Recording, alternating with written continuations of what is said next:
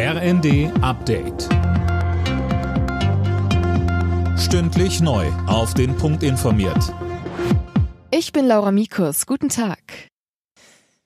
Die Gasspeicher in Deutschland füllen sich schneller als erwartet. Mittlerweile liegen die Füllstände bei 75 Prozent. Tom Husse, damit ist ein erstes Etappenziel erreicht. Ja, richtig. Und das sogar zwei Wochen früher als von der Bundesregierung vorgeschrieben.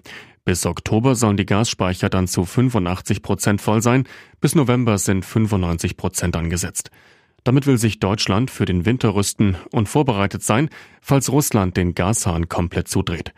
Von der Bundesnetzagentur hieß es zuletzt, die Gasversorgung in Deutschland sei weiter stabil und die Versorgungssicherheit gewährleistet.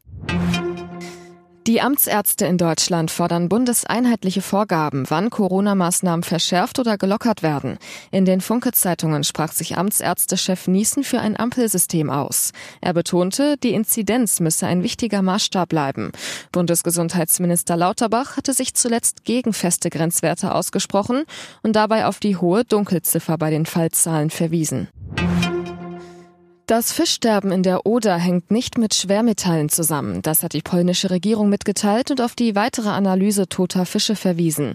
Zuvor hatte Polen bereits erhöhte Quecksilberwerte als Ursache ausgeschlossen. In Schottland sind Tampons oder Binden ab morgen kostenlos. Stadtverwaltungen und Bildungseinrichtungen müssen die Menstruationsartikel gratis zur Verfügung stellen. Dieser Schritt sei grundlegend für Gleichheit und Würde, erklärte die schottische Regierung. Im Topspiel der Bundesliga treffen heute der FC Bayern und der VfL Wolfsburg aufeinander. Dabei gibt's für die Münchner ein Wiedersehen mit ihrem ehemaligen Coach. Nico Kovac trainiert seit diesem Sommer den VfL. Anstoß ist 17.30 Uhr. Am Nachmittag muss Union Berlin außerdem in Mainz ran. Alle Nachrichten auf rnd.de